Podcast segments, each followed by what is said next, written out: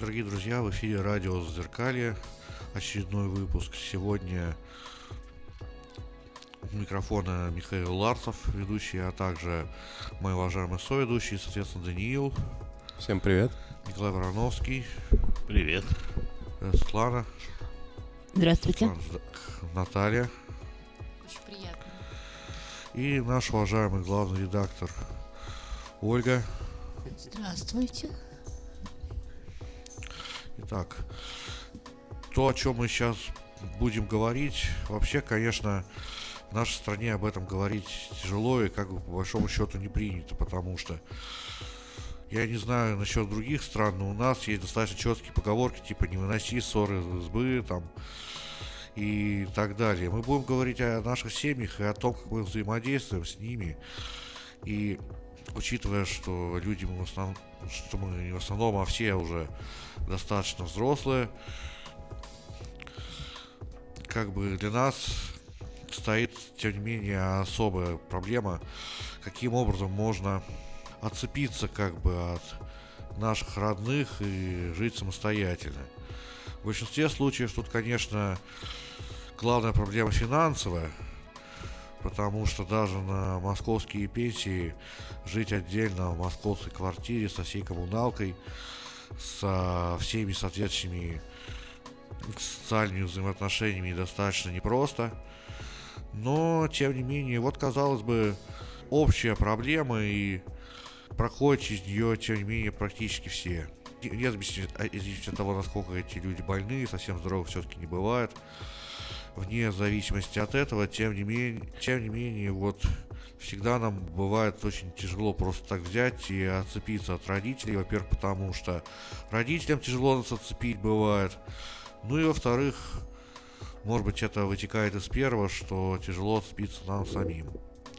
Чисто психологически, то есть понять, что ну не, ну, ну, ну, ну, не понять, а психологически подсознанием как бы своим прийти к той мысли, что в принципе нам уже ничего по большому счету не обязаны. Наши родители и наш, наше дальнейшее дело атаковать судьбу нашими следующими действиями. Вот мне просто хочется добавить к тому, что ты сказал. Во-первых, тема эфира у нас общение с близкими. Мы как-то чуть-чуть пропустили а, общение с близкими и какие уроки мы, от, мы из этого извлекли. Вот. А возвращаясь к тому, что ты сказал, мне хочется добавить, что я вот сейчас работаю с психотерапевтом.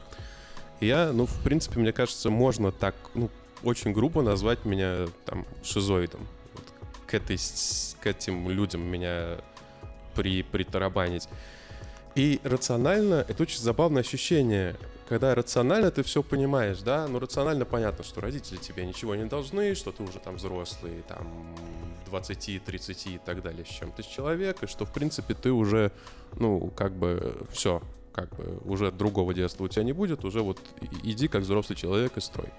И рационально все это, блин, абсолютно понятно, ну и для этого, мне кажется, ну, не нужно иметь большого какого-то бэкграунда. А эмоционально — очень тяжело. То есть я понимаю, что я вот на уровне эмоций достаточно сильно до сих пор завишу от своих родителей. И мне тяжело как бы отделиться от их мнения. То есть иногда они мне что-то говорят, и я просто, то есть вроде ничего такого ужасного не сказали, ну, типа, если так со стороны послушать. А я понимаю, что я из-за этого могу просто э, меня выбить из колеи, я буду там час лежать и, или вообще весь день у меня не будет ну, нормально сил что-то делать. Вот. И хотя рационально я все понимаю, эмоционально на уровне подсознания, это работает как-то по-другому.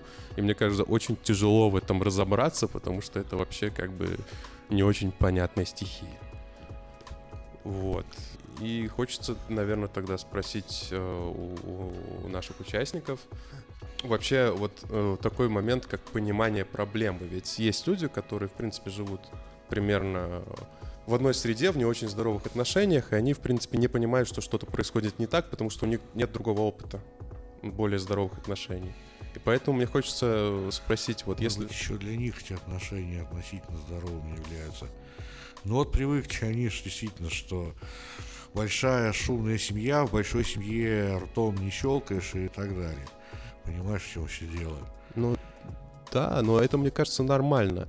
А другое дело, когда там человеку постоянно плохо, он уже, может, даже не осознает, что это плохо, потому что у него другого не было. И он думает, ну вот кричат на меня родители, это нормально. Или, не дай бог, я надеюсь, что триггеров ни у кого там не вызовет, кто нас слушает, не дай бог, когда история о том, что, э, то есть, как, как я читал там одну знакомую, что ее отчим ее там, ну, чуть-чуть домогался, чуть-чуть тут не подходит, да, но она думала, что это нормально, что как бы, ну, может быть, это нормально, когда отчим там просит там посидеть э, девочку на коленях. У нее не было другого опыта, она там до 20 с чем-то лет, она думала, что это, ну, как бы ничего в этом такого нет. Вот, и, и... Да, такие случаи бывают, кстати. Вот. И вот это, это, это мне кажется, типа... Ну... Тем паче, что если человек не применяет насилие вроде как, а ласково просит, что называется, но просит такие вещи, что... Да, да. У меня такое, ну, у меня такого не было, слава богу. И это тяжелая очень история, но вот. Но меня... это все-таки уже больше такое. Я, я, я, я, я надеюсь, все-таки исключение из правил, хотя сейчас говорят, что очень нередко это бывает, но давайте все же разберем более классический случай такой. А, если у вас в семье было что-то не так, вот когда вы поняли, что что-то происходит не так в ваших взаимоотношениях там с детьми или с родителями или с близкими людьми? А, Даниил, я могу ответить на твой вопрос. Дело вот в чем, что в нежной юности я считала, что у меня в семье все так, а что есть какие-то вещи нездоровые, я поняла, когда стала общаться с другими людьми, со своими сверстниками, приходить кому-то в гости, я поняла, что у всех по-разному, и что мой опыт – это мой опыт, а у других людей может быть по-другому. То есть, когда ты, когда ты видишь другие модели, ты начинаешь смотреть и понимать, что так, как у тебя, не обязательно у всех, появляется сравнение, а потом приходит уже понимание, что у тебя не всегда норма в семье. Что такое норма, это вопрос еще... Ну, я вот бы подтвердил подобный. У меня был опыт, э, что только лет 15, наверное, столкнувшись, э, ну, и с некой другой средой, когда я пошел там учиться на подкурсы в архитектурный институт и прочее, я тоже вдруг увидел другие модели, и это, ну, весьма озадачило относительно того, что модель, собственно, семьи оказалась э, глубоко не абсолютной, глубоко не идеальной, скажем так. И она, как бы вот потрескалась и рухнула где-то. Ну да, а, Николай, хотела бы добавить еще, что в какой-то момент ты начинаешь сомневаться не только в модели в своем семьи, но и в своей какой-то базовой адекватности, насколько, наск... то есть когда особенно у тебя не, не особо выстраиваются отношения с твоими сверстниками, и ты общаешься с другими людьми, в какой-то момент понимаешь, что может быть отношения, потому и не выстраиваются, что семейная модель была не самой здоровой. Для того, наверное, переходный возраст по большому счету и нужен, чтобы, потому что именно в это время человек максимально сближается со своими сверстниками, и главное для них, главное для человека то, что становится их мнение и те правила, по которым вообще обычно подростки живут. Да, Миша, это в основном происходит в средней школе, то есть не в первых трех классах, а когда ты выходишь в среднюю школу, начинаешь общаться с людьми глубже, родители перестают играть ведущую роль, перестают быть таким уже непререкаемым а, авторитетом в твоей жизни, и только тогда ты начинаешь замечать, что что-то может быть где-то не очень так. Да, и у меня действительно, как вот упомянула Светлана, вот это как бы некая кри- кри- критичность в отношении семьи, она скорее перекинулась на меня самого, и постепенно я скорее все больше и больше погружался в чувство там никчемности и неполноценности.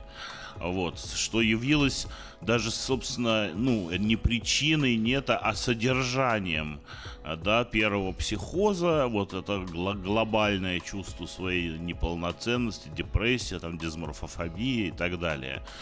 Вот, то есть оно вот, ну там, конечно, там были не только вот э, с семьей, там целый комплекс, конечно, идей, но это было одно из самых таких вот центральных вещей, которые перешли вот на самого себя. да, отрицание самого себя, можно сказать. вы близко сами к себе, Николай. Я просто слушая вас, ну, вспоминаю о том, что у меня прям уже традиция семейная такая. А, вот у моих родителей было как бы все это от противного. То есть то, что мои родители считали неприемлемым в своей семье, они делали просто, ну, наоборот, в своей собственной семье с нами но в результате как бы мой папа, вот, например, из многодетной семьи, там он чуть ли не 12 ребенок, а, значит, в своей семье он создал мне такие идеальные, в кавычках, условия. Там, значит, нас всего двое, мы как бы по отдельности. У меня там очень много любви, и отдельная комната, которая меня прям свела с ума. Там а, а, изоляция как бы такая. Я вот начала ее рано чувствовать. И в результате у меня четверо детей. Ну, то есть родители все время там на заводе, там на важной работе, как бы все время стараются, где-то что-то, значит, там меня выводят по театрам каждые там выходные. Вот, а в своей семье у меня уже, как бы, я с ними не расставалась, мои дети не ходили в детский сад, я умудрялась преподавать и одновременно все как бы, да, и там по хозяйству. Вот, и для меня очень важно, на, на самом деле, это очень, ну, такой важный был опыт, когда находясь в семейной гуще, у меня есть свое хобби, как бы, да, которое меня спасало всегда. Ну, то есть это я была сама с собой, как в переходном возрасте с друзьями, там мне друзья и дружба была очень актуальна, то есть найти своих друзей. Потому что в семье, к сожалению, друзьями назвать можно далеко не всех. Вот у меня такая потребность в дружбе была. Ну и, кстати, у папы тоже, у моего тоже, он был прекрасный друг, и мама была прекрасный друг. У нас дружба как бы вот такой вот актуальной. Можно я задам уточняющий вопрос? То есть э, вот хобби, которым вы спасались, когда у вас были дети и, и работа, э, то есть это хобби было, ну, еще связано с общением с другими людьми. Да, конечно. Это был, э, ну, как бы двойная жизнь, ну, так я иногда ее называю. Вот с этим человеком не одна жизнь, с этим человеком другая жизнь, с этим третья.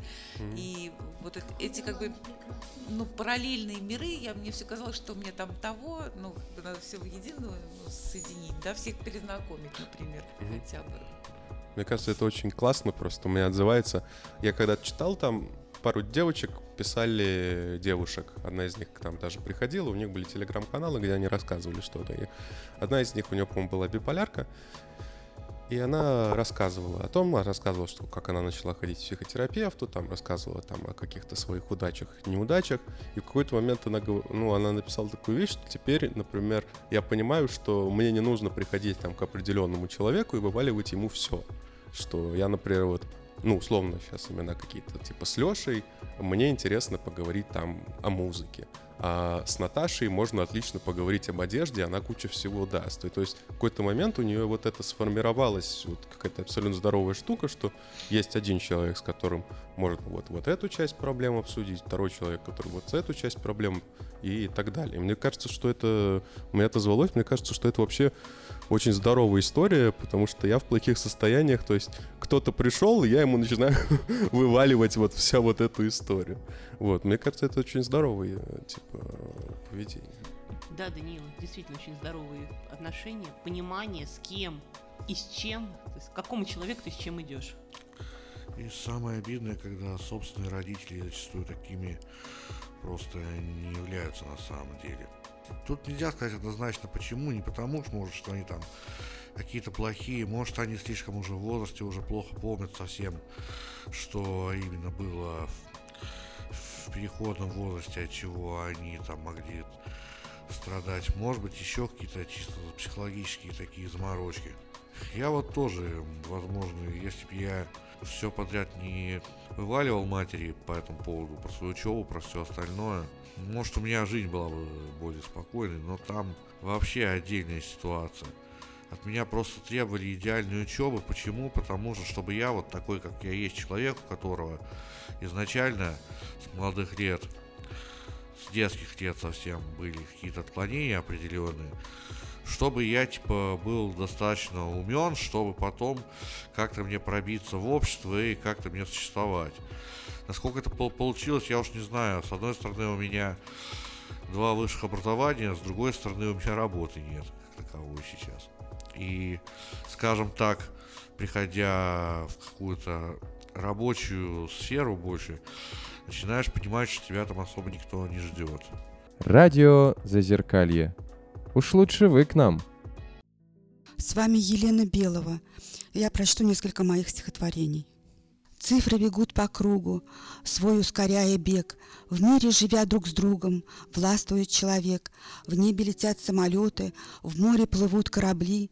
Есть у него работа, недра качать земли.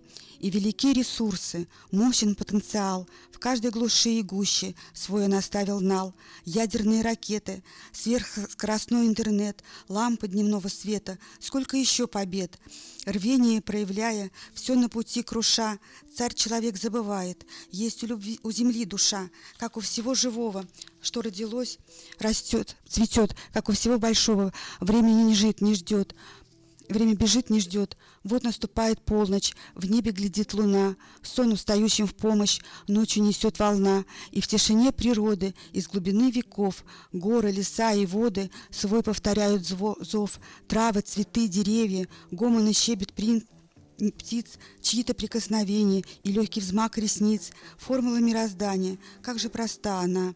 Жизнь, обогрев дыханием, солнце дает весна, и в глубине океана, и на вершинах скал ни одного изъяна, только любви овал. Остановись, послушай, эта душа поет. Не сотвори оружие, то, что тебя убьет. Звездами освещенный, все мы проходим путь, и в красоту влюбленный главное не забудь. Девушка-робот ответила мне. Девушка-робот сегодня в цене. Вот она снова работать спешит, сразу задачу любую решит. Знает компьютер, живет по часам, факсы стартует и бьет по газам. Цифры, проблемы, дела в голове. Если вдруг пробки летит на, на метле, девушка-робот, ну всем хороша, только загвоздка. А если душа? Непробиваемый панцирь вокруг. Девушка-робот, а что если вдруг? Вдруг за железом круп, хрупкий цветок, звук полонеза, радуги, ток, звездное небо и лунный круг, и где-то рядом ходит твой друг. Время, сжимаясь, дарит виток, чувство стучится пульсом в висок. Мир многогранен, и в нем красота, и без любви жизнь конечна, пуста. Освободись, ощути высоту, может, увидишь из света мечту. Крылья и ауру, нежность и грусть, алое зарево палево пусть, волны, влекущие сердце магнит, Далее зовущие грань пирамид, окна раскрытые, вечер из чар, глыбы забытые, молнии шар, и в каждой песчинке, и каждой до капле дождя столько всего, что увидеть нельзя. Девушка-робот, в себя загляни, в мире огромном мы не одни, светит нам с неба божественный свет, мы существуем уже много лет, наша душа не имеет цены, и наши жизни нам свыше даны, и не скончаем наш род и наш век. Девушка-робот, ты человек.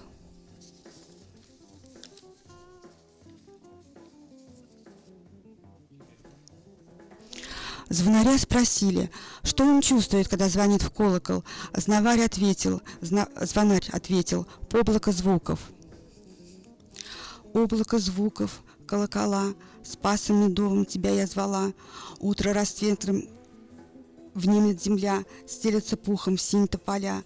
Песня взлетает куполу ввысь, в золоте тает, только вернись. Голос дрожащий гасит свечу. Я за тобою вслед полечу. Бисер рассыпан, как лепестки. Слово излечит от боли тоски. Лег... Лилии одежды, трепетна лань. Пепел надежды, творчеству дань. Буквы танцуют, тихо скользя. Дважды вернуться в реку нельзя. В чем смысл жизни? В Боге ответ. Только любовь нас спасает от бед. Змейкой бегущей вьется строка. Станет могущей рока рука, и поплывут к берегам корабли, за океаны, к сердцу земли. Путь ему кажет зеркало круг, лестница ляжет под ноги вдруг, светом зажгется в небе маяк, в дом свой вернется старый варяг. Судьбы людей, как страницы тонки, день заполняют чьи-то звонки, и суетой сползает туман. В чем правда жизни? и в чем обман. Нужно учиться время ценить. В звеньях цепочки красная нить, мудрость веков по крупице храня. Мы не из железа силы броня, стержень духовный мир наш хранит, память достойно впишет гранит.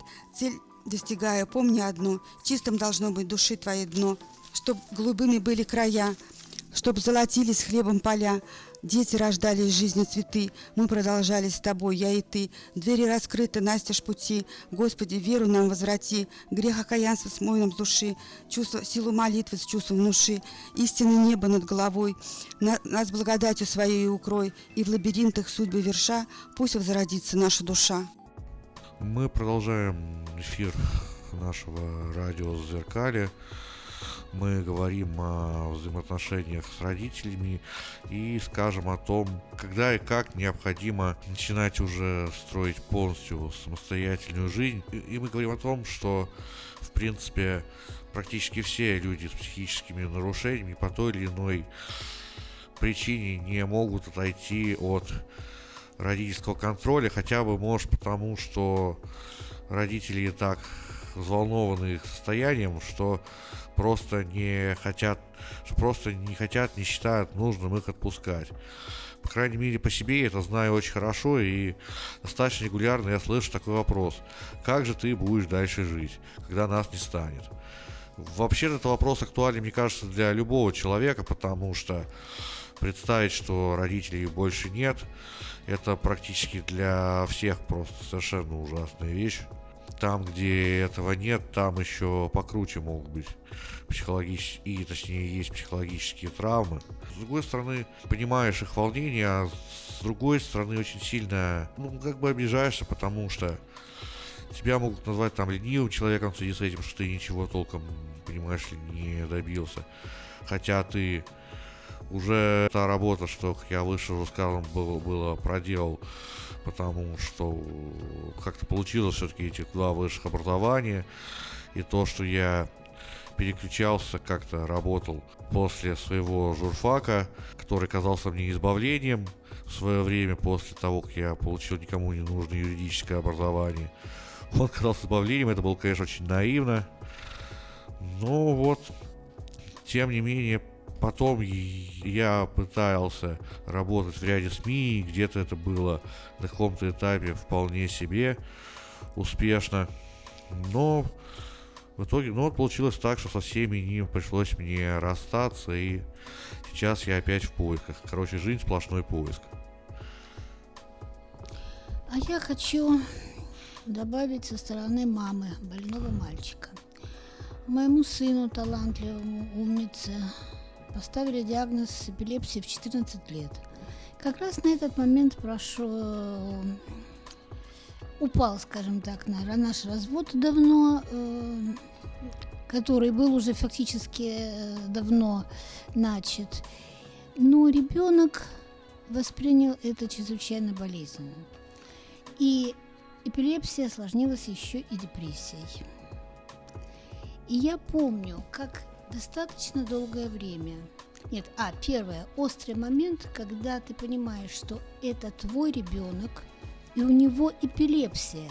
Ты от не открываешь учебник по неврологии и э, прикладываешь к своей ситуации весь этот ужас с возможным снижением уровня личности, с огрублением эмоциональным и так далее. И это просто холодеют руки, ноги, и ты парализован. Ты не хочешь в это верить. Ты думаешь, что каким-то волевым усилием сможешь что-то сделать, и понимаешь, что ты дура, нужно успокоиться. Вот. И ребенок приходит из больницы, он испуган, он не знает, что делать. И тут включается материнская, мы все преодолеем, и ты начинаешь выстраивать жизнь таким образом, чтобы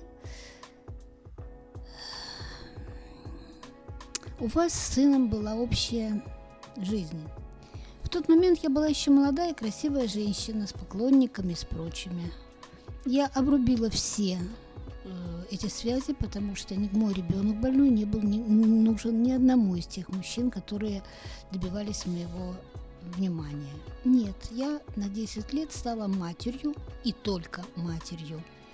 У меня хватило ума создать с сыном общую мифологию. Он тогда начал интересоваться исторической реконструкцией. Я очень заинтересовалась рунами и северным путем. И 10 лет э, учебные лагеря, разбитые гуманизатором, а это копье с намотанной тряпкой – гуманизатора Морда и так далее и тому подобное. Я понимала, помните, если помните, Короленко, слепой музыкант, талантливый, если бы мать начала прыгать вокруг него как возле ненормального. О, да, это вообще гениальная Да. книга, и У гениальная меня цитата. сын с моей эпилепсией, возможностью приступов, э, ходил в бугурт, э, дрался железом. У него битое колени, битая, в общем, физиономия. То есть я при отсутствии мужчины в доме пыталась вырастить воина. Не знаю, как получилось, но все это, конечно, прекрасно. Но эпилепсия и депрессия – это такие вещи, которые есть объективная реальность. И когда у сына начинался вот этот виток депрессии, я далеко не всегда вела себя адекватно. Потому что тебе кажется, что ты его вытащил. Ты его вытащил, не он сам. Что вот уже вот еще чуть-чуть и чуть-чуть будет все нормально. Оно ненормально, оно уходит на следующий виток. И тогда охватывает дикий гнев на то, что он не такой, как другие. Другие дети, как дети, а он не такой, как другие. И вот этот гнев нужно пережить, убежать в другую комнату, если есть возможность прокричаться, если нет, покусать руки. Ребенок не должен знать этого, должен, не должен чувствовать. И я так подозреваю, что у моего сына дела бы пошли гораздо лучше, гораздо раньше, если бы у меня хватило сердца, ресурса понять, пока ты не примешь своего сына таким, как он есть, вот таким, как он есть, с этой эпилепсией, с этой депрессией, с вечной мигренью, вечным вот этим вот, вот тянет, он тянет, еще чего-то. Если перестанешь беситься и проклинать судьбу, вот когда ты это сделаешь искренне и примешь своего сына как сокровище, данное небом, вот с этого момента у него начнется, если не выздоровление, то возвращение какой-то более или нормальной жизни. Пока ребенок чувствует недовольство родителей, к сожалению, он не сможет двигаться вперед. Оль, я хочу добавить, э, с другой стороны, э, когда у моей мамы был инсульт, я очень долго не могла принять того момента, что моя мама, будучи профессиональным врачом высшей категории, перешла из э, врачей в пациенты. А очень, но могу сказать, что у нас какие-то подвижки с ее здоровьем начались только тогда, когда я приняла, что да, случилось, да, произошло, и тогда стало возможно как-то двигаться в сторону улучшения здоровья. Поэтому, когда говорят психологи разных жанров принять, это действительно нужно принять. Другой вопрос как. Мне что-то хочется сказать, то, что во мне отозвалось. Про принятие это вообще большая тема, и я скажу как, ну, наверное, в какой-то мере с другой стороны э, человек, что мне вот мне не хватало и до сих пор не хватает даже, ну, не столько принятия, сколько поддержки. То есть у меня вот до сих пор ощущение, что я своих родителей, ну, я им для чего-то нужен, что вместо того, чтобы как бы поддерживать, и как говорил тот психолог, который был у нас э, зимой, э, то есть вместо того, чтобы как-то поддерживать и напитывать, у меня ощущение, что я там, ну, слава богу, не с детских лет, но где-то с подросткового возраста, э, я должен их напитывать, и это очень мешает двигаться дальше. Мне сейчас там уже почти скоро будет 30, и это до сих пор мне мешает двигаться дальше. Ощущение, что родители это как кто-то, в кого нужно вкладывать до сих пор. И, и так происходит постоянно. Я понимаю, когда это там есть первая половина жизни, где родители вкладывают, а потом во вторую половину жизни ты отдаешь. Ну, то есть это нормальная история, да? А тут вот ощущение, что подросткового возраста и до сих пор это те люди, которым нужно вкладывать вот именно э, денежно они меня содержат, но эмоционально до сих пор нужно отдавать. Это очень мешает развитию, на мой взгляд. Я могу только глубоко посочувствовать, потому что я такая же кариатида. Я всегда стояла под семейным балконом. Уже трещинами покрывалась моя бедная выя, а я этот балкон держала. И вот после того, как умер мой отец, который жил в таком симбиозе с мамой, меня в этот симбиоз мама очень сильно тянула. И я вам скажу, почти 15 лет терапии личной дали мне возможность не просто сказать маме, и она, конечно, великий человек, поняла, но как-то из-под балкона потихоньку выползти. Ничего ведь держится, черт возьми, так чего же я там стояла? Мне очень понравилась фраза, которую сказали, ну, которую я где-то читал как раз, когда там про сепарацию там читаю, изучаю, что вы можете, если вы жалеете своим родителям, вы можете жалеть своих родителей, это нормально, но вы не должны их усыновлять. Вот, вот, вот, А, да, Данила. Э, что вы не их родитель. по, по, по, по счастью, да, мы не их родители, но еще такая тема, что ну, есть высказывание «старость не радость», и со временем родители часто приходят к такому несколько детскому уровню. Да, Миш, а, но мне кажется, пока есть возможность, пока родители еще в силах, надо попытаться выстроить отношения не просто родители ребенка, когда дети взрослые, а уже двух взрослых людей, которые относятся к друг другу с любовью и уважением и соблюдают границу друг друга. А, ну, вспомнила, а, ну, я сейчас, у меня же дети, взрослые, они там по 37, самостоятельность, про страх, как бы, да, вот как насколько трудно, как бы, ну, во-первых, я э, вспомнила о том, что я последние вот времена просто сознательно хожу тоже на терапию для того, чтобы найти свою, как бы, опять личную жизнь, как бы, да, вне детей там и так далее, свою личную жизнь, для того, чтобы не лезть и для того, чтобы уступить место. То есть, если я была главой семьи когда-то, и это очень долго, вы понимаете, там как бы разница между детьми там чуть ли не 25-30 лет, я уже сбилась со счета, 16 точно. В общем, как бы, ну, это очень длинный кусок э, жизни, ну, в основном весь, где мне надо было лидировать и как бы командовать, да, и вот как бы снять с себя вот эту, ну, вот, протупею, да, и передать ему там, тому, кто рядом с уважением, не замирая там, боже мой, что же он там страдает, так вот вдруг у него не ладится с девушкой, как у него голос дрожит. То есть мне вот все время приходится себя как бы отдергивать в свои как бы рамки, да. То есть самое сложное это вот как бы, ну, как бы победить, наверное, страхи детей, которые такие недоделанные какие-то, почему-то вечно там они все не так, у них там за них страшно, и хочется влезть, там всем в морду дать. Ну да, вот она, ну, а, отдать им право на ошибку.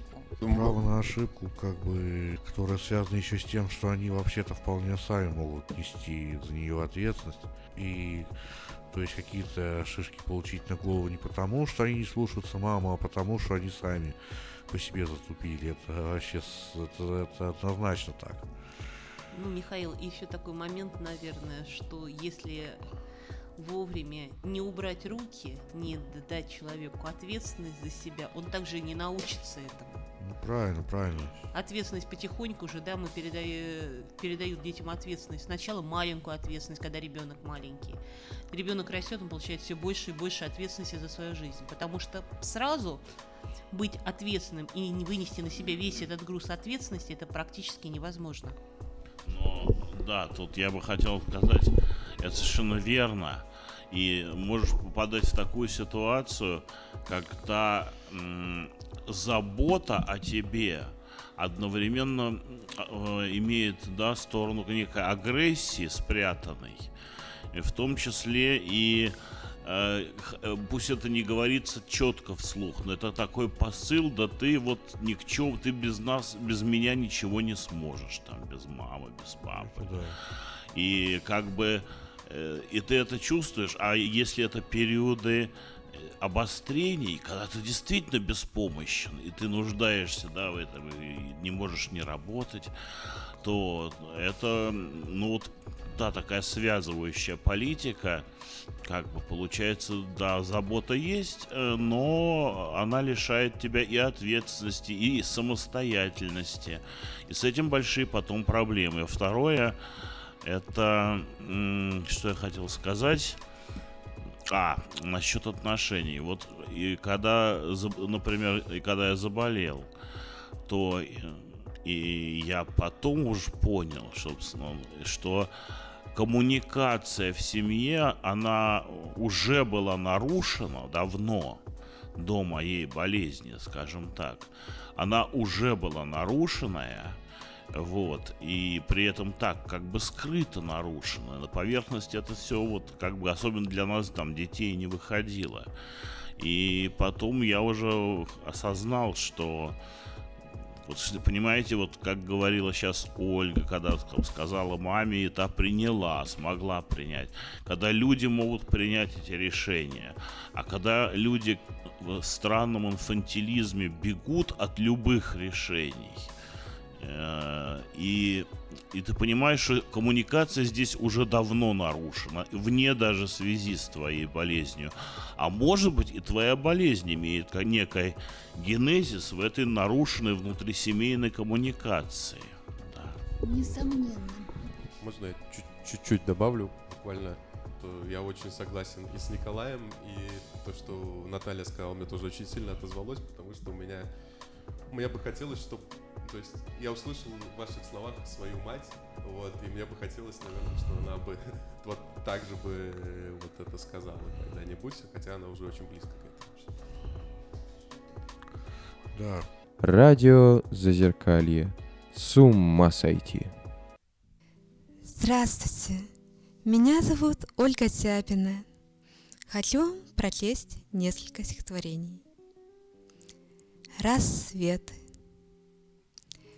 Люблю рассвет, когда кругом все тихо, Когда щебечут птичьи голоса, И утро пахнет медом, облепихой, И незабудкой расцветают небеса. И тих, прозрачен этот миг чудесный, И вдалеке мелодия свирельная слышна. Мотив давно знакомый и известный, а все заполнила собою тишина.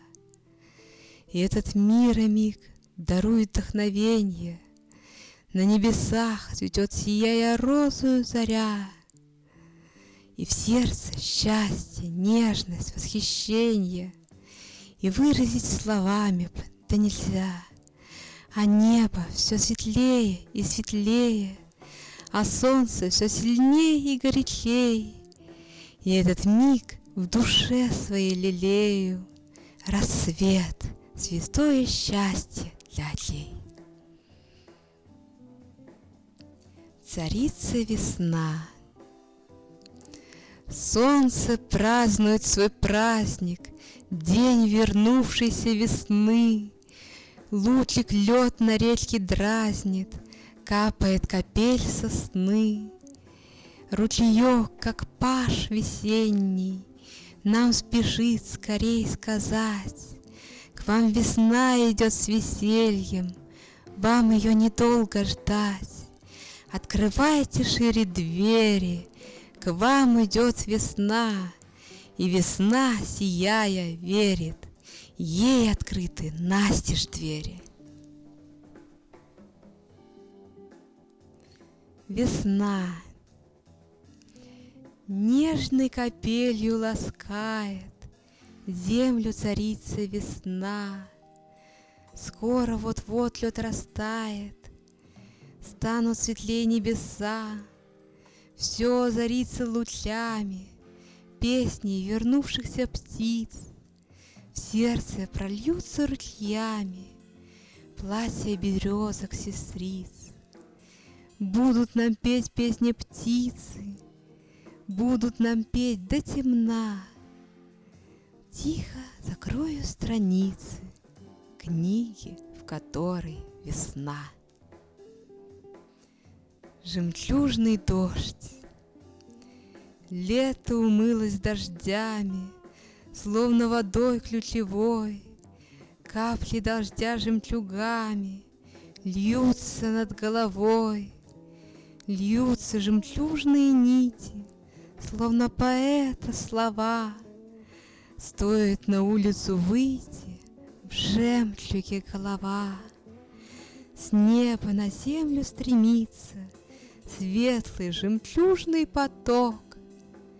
Дождь к нам явился, как рыцарь, Строен, красив и высок. Вы по-прежнему слушаете радио Зеркалье. Мы подходим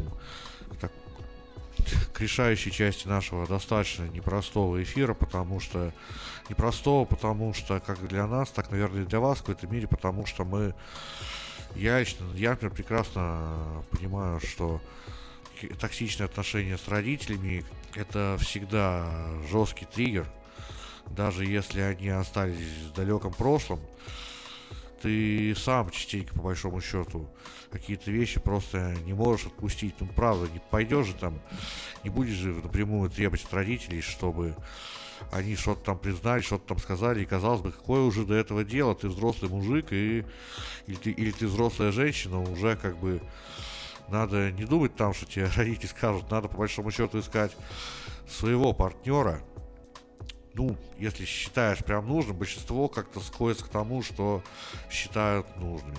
А, да, согласен. Это вообще два больших мира. Э, и про то, что найти своего партнера очень тяжело бывает после... Опять же, вспоминаю, Ольга, того психолога, который к нам приходил, что вот у меня до сих пор в голове, и что если они создадут отношения, что, кстати, далеко не факт. Объясняя э, по-русски, что я имею в виду, что если ты вышел из достаточно токсичной семьи, то, ну, не во всех случаях, но очень часто, вот как у меня, например, с возрастом, э, да и многим другим, очень часто достаточно тяжело выстроить здоровые отношения, потому что для этого нужен какой-то э, паттерн, нужно умение эти отношения Э, выстраивать, а перед глазами получается, особенно если ты там этим не занимался, то перед глазами... Вот, вот, вот, вот. вот. Казалось бы... Потому что такой феминизм в семье царил. Я уж извиняюсь перед уважаемыми феминистками, ну, относительно, по крайней мере, уважаемыми феминистками, относительно уважаемой их частью, что, но такое царило в семье, учитывая то, что мужики всегда на заднем плане, а возиться с мужиком, который всегда на заднем плане, скажем так, та, которая э, хочет так называемого равенства, или тем более та, кто хочет быть там за мужчиной, как за каменной стеной, это никому особо не надо. В итоге получается то самое, что получаются стервозные жены, которые своих мужей подавляют и так далее. А те, может, а, а, а, а, а те, может, рады бы уйти, да вот детей им жалко или еще что-то такое. Мне просто хочется ответить небольшой историей на то, что ты, ты говоришь. А, да, там большая тема, у меня просто в голове история. Я вдруг понял, что я, ну, иногда попадаю в отношения, где я не чувствую нарушение собственных э, границ. И, и я удивляюсь, а почему другие люди вот э, в это не попадают?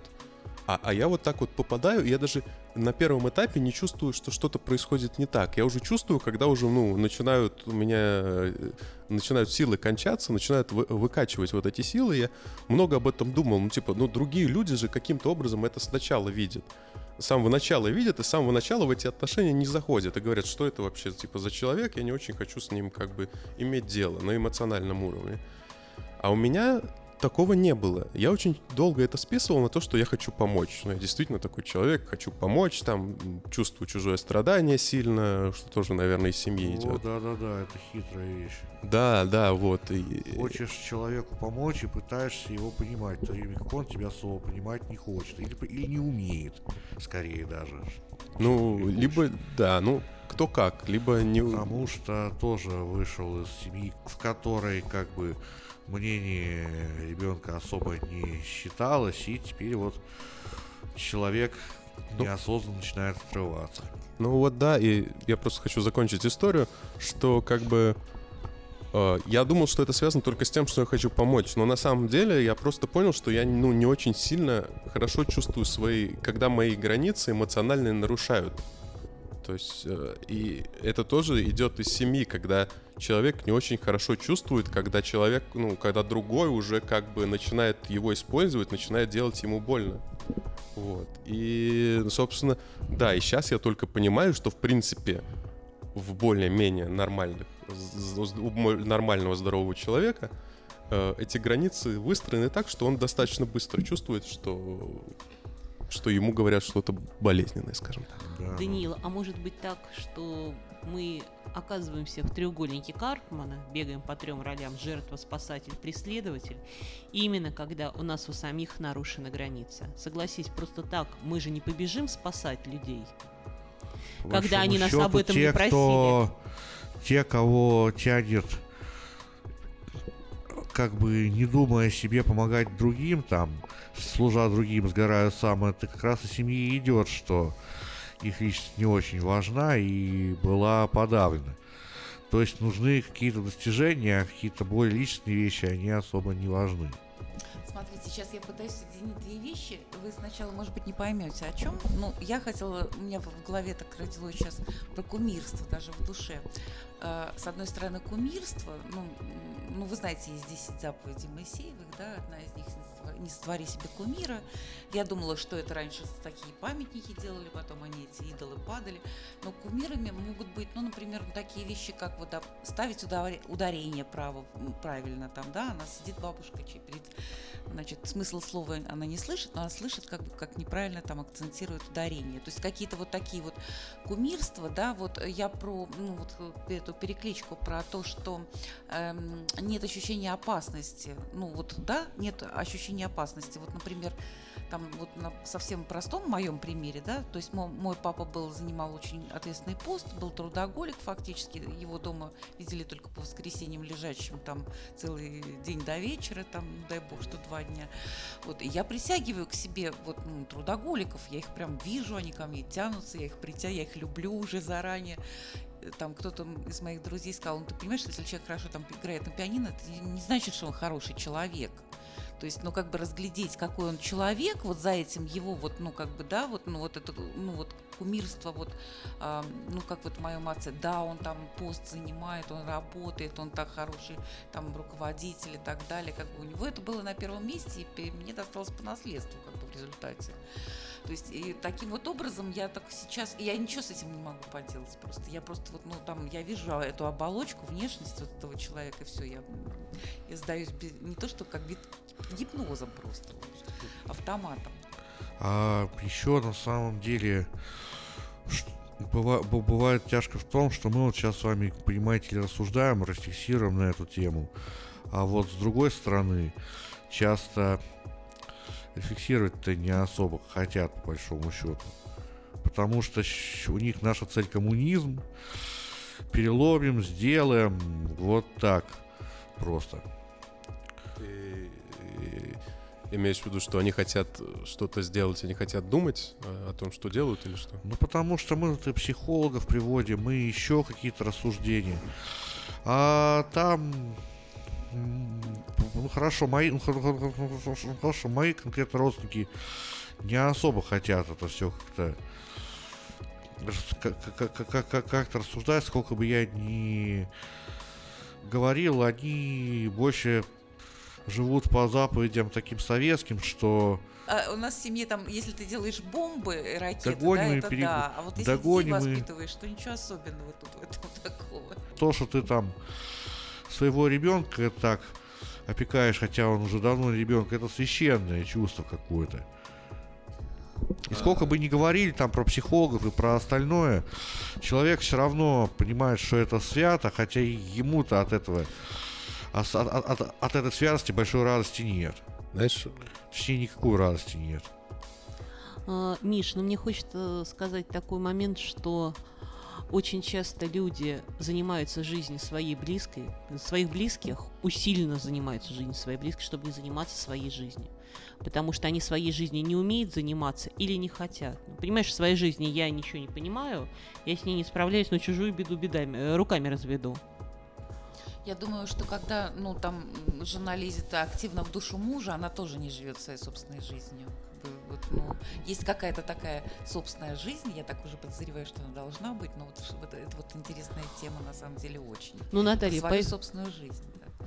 потому что она не занимается своей жизнью, у нее и остаются силы и энергия на то, чтобы лезть в свою в жизнь мужа. либо, кстати... То есть, и занимаясь своей жизнью, ты тратишь силы на свое развитие, на достижение своих целей.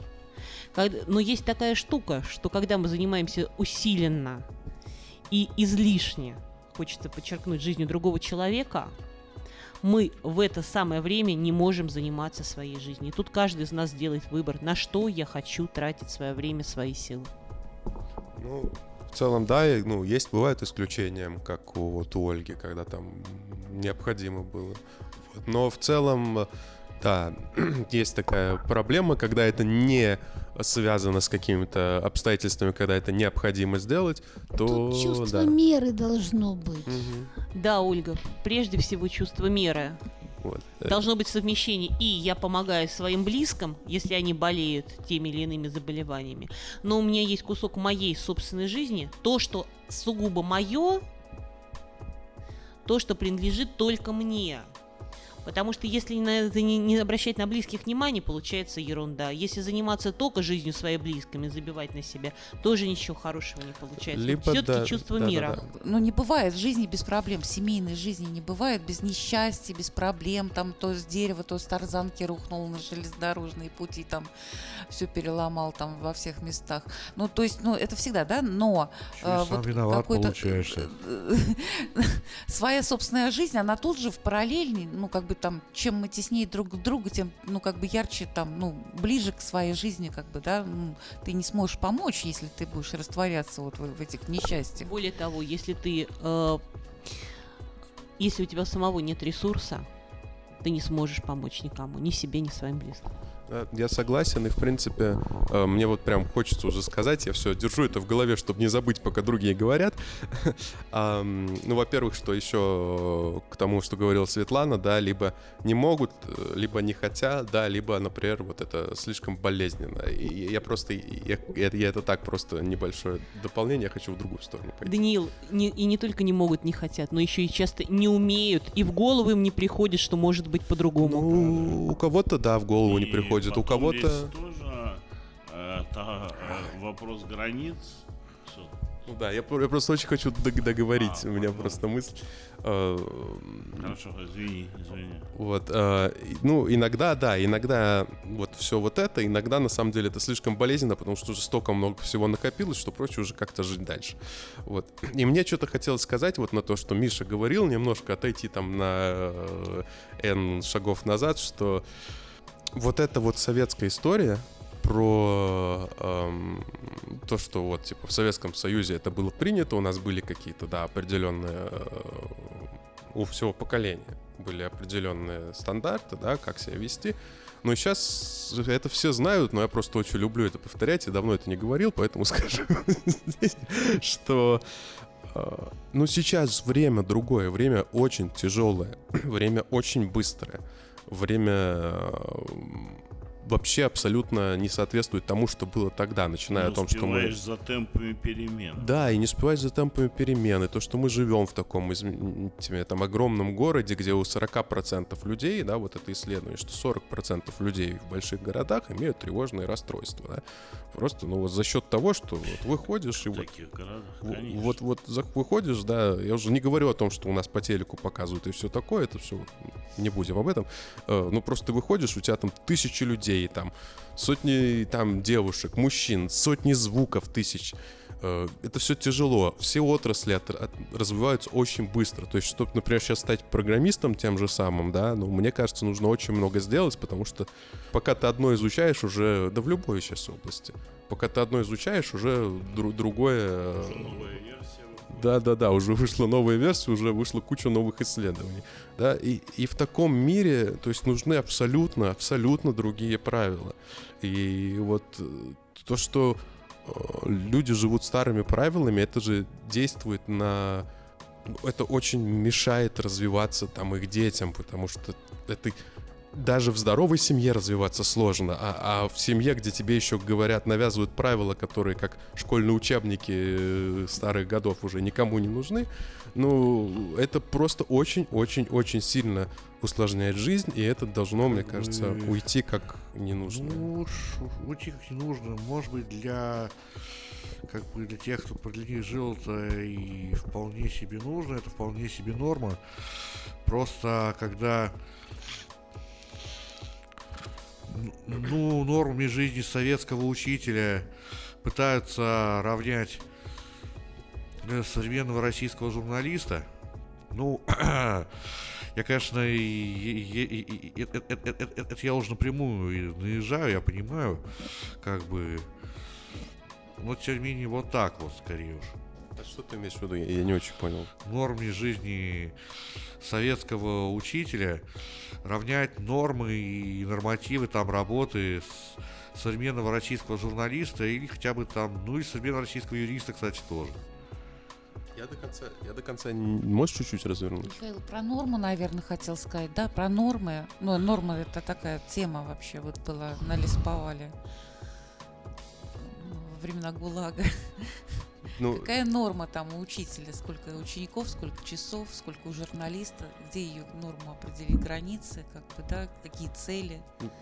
чуть-чуть разверни, можешь? Ну, вы же понимаете, что одно дело преподавать в советской школе, наследовать традиции советской школы, кстати, да и не всегда, в общем-то, они плохие, но тем не менее. И совсем другое это совет- российский журналист, который происходит в середине того, что происходит сейчас, который видит намного больше, чем ты видишь.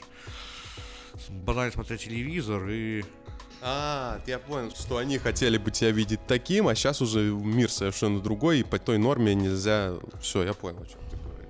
Я, например, эм, отказалась в один прекрасный момент, полностью отказалась от попыток эм, советовать своему сыну, как нужно жить. Потому что я понимаю, что жизнь-то у них действительно другая. Вот мне кажется, достаточно того, что у него есть теплый угол, э, где он может, если что, отогреться, поговорить, если что, приехать. Борща съесть в конце концов. Что-то там изранить из себя, какие-то там не жалобы, но, по крайней мере, ламентации по поводу современных девушек или еще чего-нибудь. Вот место, где он может побыть ребенком. А говорить сыну, как нужно, что нужно. Какие же мы разные уже. Это да, вот. разные. Оль, нужна огромная смелость, чтобы сказать, сынок, я не знаю, как надо, как правильно, мир меняется, но я всегда на твоей стороне. Я до этого дошла, доросла. И я считаю себя состоявшейся матерью. Ну вот мне кажется тоже, да, может быть, это одно и то же, что э, есть э, ч- э, че- э, нужно вот риск доверия. И пока человек не чувствует, что ему доверяют, он как бы и теряет себя. Я помню такие вещи по себе, вот, вот помню, а есть у меня подруга, вот как-то была ситуация, когда она меня вот таким доверием поддержала, что я сделал там нечто, то, что я вроде по болезни тогда и не мог сделать. Вот, вот э, да, когда ты чувствуешь, что тебе в тебя верят, тебе доверяют, то кем, какая у тебя болезнь была, э, это совсем другой, и, и- и ты ответственный, и в то же время вот это вот контакт, это вот, ну, может быть, слишком сильно сказать любовь, то, по крайней мере, Вот. вот, Пожалуй, на этом можно закончить сегодняшний наш эфир.